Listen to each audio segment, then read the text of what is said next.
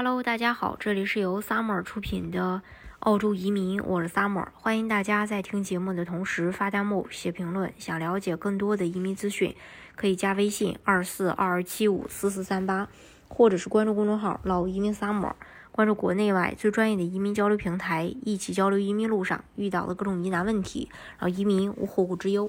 二零二二年，澳洲联邦和各州陆续开放向境外的技术移民申请通道。澳大利亚移民政策的砝码也终于倾向了技术类移民申请人。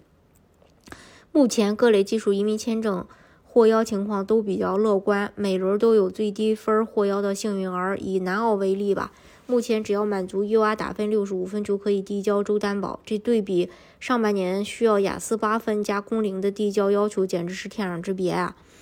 澳洲针对技术移民的政策放水，主要源于三个原因。首先呢，因为疫情将近关停了三年的境外申请，令澳洲国内劳动力严重匮乏，需要从国外大批引入优质劳动力。其次呢，澳洲工党政府的上台也为技术移民带来了很多的这个政策利好。另外，由于澳洲签证，嗯，申请大量积压，因此移民局已经加聘了二百多名签证官，未来还会继续加派人手申请签证，所以审批的角度会多样化。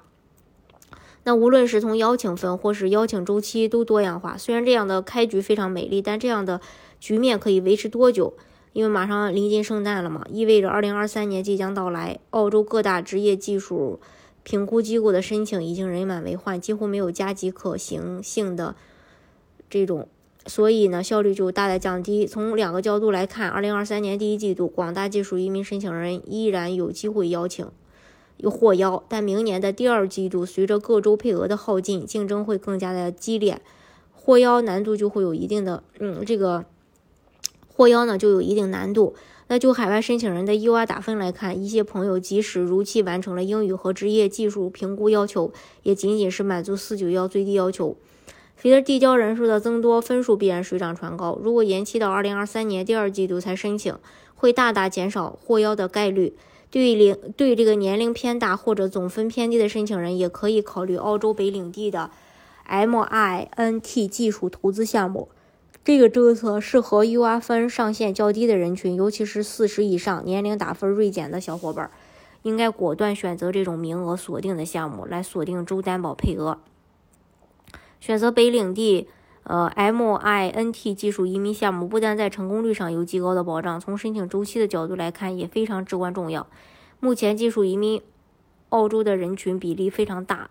大家可呃都希望以最快的时间一步到位获永居，来防政策的变化和调整。毕竟本财年澳洲移民政策宽容度很大的，技术移民配额也激增，很多往日不太理想的岗位本财年都得到不可思议的申请。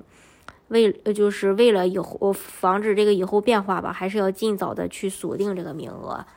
当然，除了这个以外呢，澳洲还有其他的移民方式，像投资移民啊，幺八八 A 系列的，还有雇主担保啊，幺八六啊，大家可以根据自己的实际情况来选择最适合你的项目，拿到身份。今天的节目呢，就给大家分享到这里。如果大家想具体的了解澳洲移民政策的话，可以加微信二四二二七五四四三八。或者是关注公众号“老移民 summer”，关注国内外最专业的移民交流平台，一起交流移民路上遇到的各种疑难问题，让移民无后顾之忧。